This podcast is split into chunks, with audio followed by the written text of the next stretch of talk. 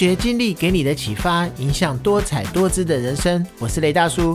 每一集的节目呢，我会跟大家聊一聊一些生活的经历以及经验，希望您也能够有所共鸣，或者能够带给你一些生活中的启发。在生活中呢，讲到最红，大多数人常常人手一杯的饮品呢，一定就是咖啡了。那之前呢，想要喝一杯咖啡，如果不是在家中，可能就要到咖啡馆或者是一些连锁的咖啡专卖店。而现在呢，只要在任何一家便利商店，都可以轻轻松松取得买到咖啡。所谓的黑金创造出的一个产值，真的是非常可观的。那以我自己来说呢，我每一天一定会喝一杯到两杯的咖啡，也不是一定是为了提神，反倒是成为了一种习惯。那到了公司呢，一定会先泡一杯吉隆的咖啡。到了大概下午三点左右的时候呢，也常常会在便利商店买一杯咖啡来喝，已经算是每天的一个固定行程了。那我自己呢，不是对咖啡有研究的人。无法像是有一些人呢，可以喝出咖啡的好坏或者是味道。那我单纯呢，就是喜欢这个咖啡的气味，会让我有一种镇定的感觉。那我们在聊咖啡文化在台湾的发展前呢，我们先来聊一聊咖啡是什么。那咖啡其实是属于植物的种子，它是经过了烘焙的过程的咖啡豆所制作出来的一个饮料。那咖啡呢，是人类社会流行范围最广泛的一个饮料之一，也是非常重要的一个经济作物。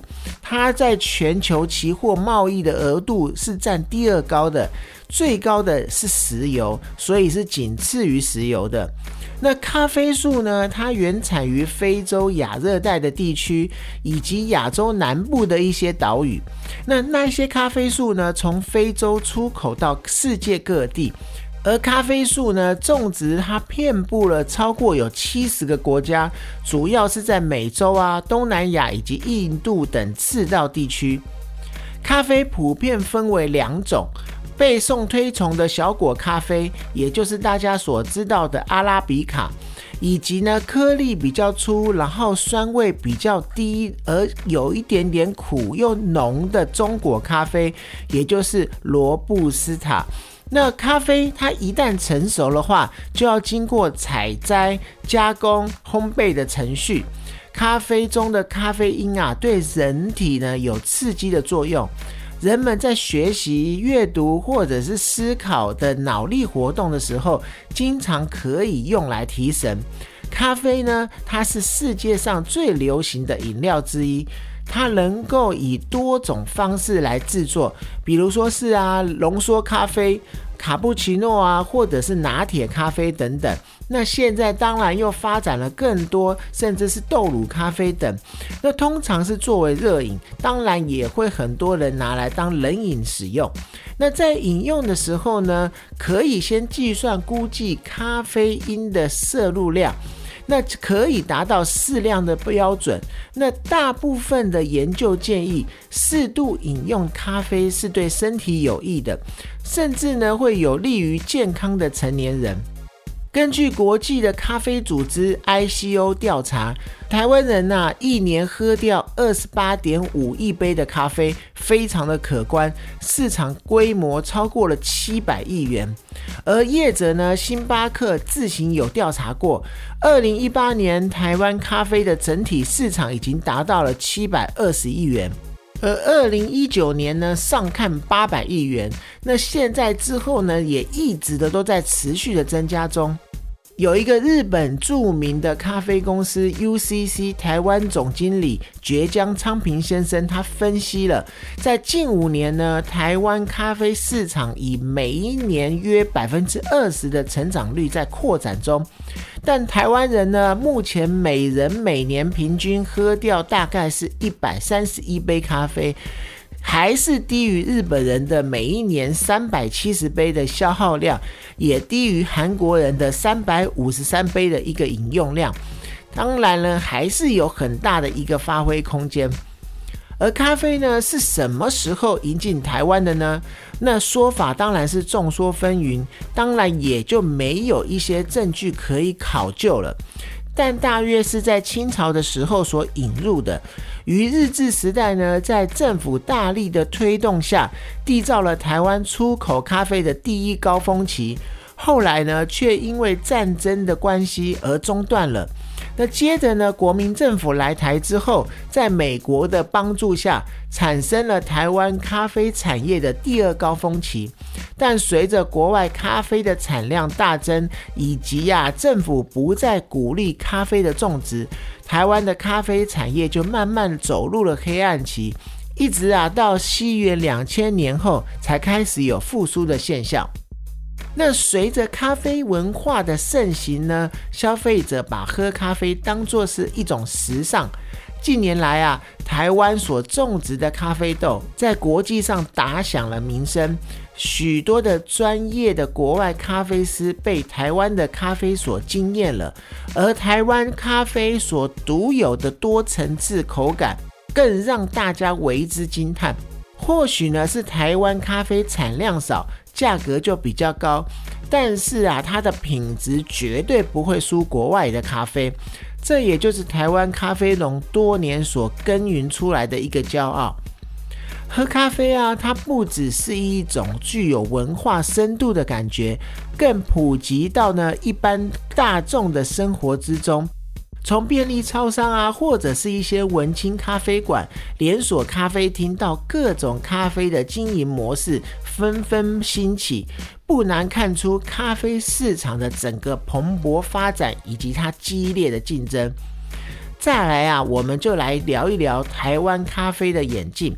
根据台湾咖啡产业群聚资料所显示呢，西元一八八四年，大概是光绪十年的时候，英国人呢引入了在台北三峡试种咖啡。日据时代呢，日本人看台湾气候土壤很适合种咖啡。就从国外引进了阿拉比卡，在北部试种成功了，便又在资本啊、瑞穗这一些地方大量的投资种植，而且产量佳。大概在一九三一年左右呢，日本木村 K 咖啡公司呢在嘉义种植咖啡，随后又在花莲瑞穗这地区种植咖啡。大概在西元一九四一年的左右呢，台湾咖啡产量丰富，而且它的品质风味都非常的好，造就了咖啡在台湾的全盛时期。那不久呢，日本发动了太平洋战争，咖啡的销售就成为了一个问题，又乏人照顾，农人呢就改种稻米了。那日本战败撤台了之后呢，咖啡乏人问津之后便没落了。那到了一九四九年，光复初期，中山堂附近出现了第一家潮风气茶店，是台北初期的咖啡店。当时呢，咖啡大部分都从美军福利社流行出来。到了西元一九五零年呢，随着美军协防台湾，吉隆咖啡就引进了台湾。初期呢，只有雀巢咖啡。那到了一九六零年呢，是蜜蜂咖啡馆的时代。当时呢，武昌街的明星咖啡馆也曾经一度是国内文坛作家的一个著名的聚会场所。到了一九六二年呢，第一次的国际咖啡协会 ICO 成立了。那到了一九六三年呢，花莲富里乡安通农场也开始种植咖啡。到了一九八零年呢，书坊结合书香的咖啡屋，中南部则流行庭园式的一个咖啡屋。到了一九九零年呢，个人品味欧洲风格的咖啡屋以及一些日式的咖啡屋，都成为了最兴盛的咖啡连锁店。到了一九九二年呢，平价咖啡三十五元，有罗多伦呐、胡桃钳呐、丹提呀、一克啊这一些咖啡的厂商都浮出了市场。那使用研磨咖啡三十五元，打击高价咖啡的一个咖啡市场。到了一九九八年呢，星巴克咖啡店它进入了台湾市场，本土化的咖啡连锁店呢，如西雅图极品啊、伊式咖啡啊、博朗啊，正面对美国星巴克咖啡抢攻台湾咖啡市场。那进入了二十一世纪，来到了西元两千年的时候，这个时候台湾的咖啡市场出现了行动咖啡车的一个模式经营。可是啊，因为都一直没有办法合法化。那另外呢，咖啡杂志馆啊，比如说探索啊、阅读啊、风尚人文啊，在中部就陆陆续续的出现了。那到了西元两千零二年的时候，一咖啡以三十五元咖啡有好喝的咖啡这样子的一个 slogan 的这样子的一个诉求进入了咖啡市场。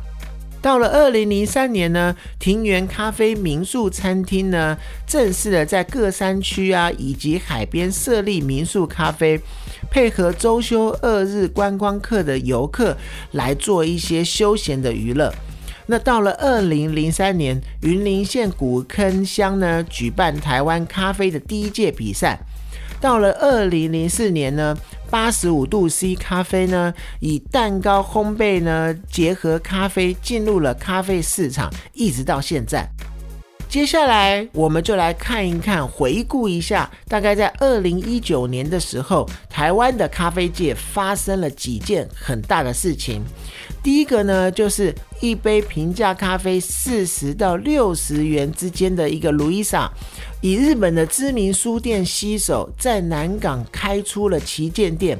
为此呢，日方还特别的花了大概两百五十天左右，暗中查访卢伊莎在台湾二十多家的特色店，最终呢才决定从一项合作的一个星巴克呢，易组成卢伊莎。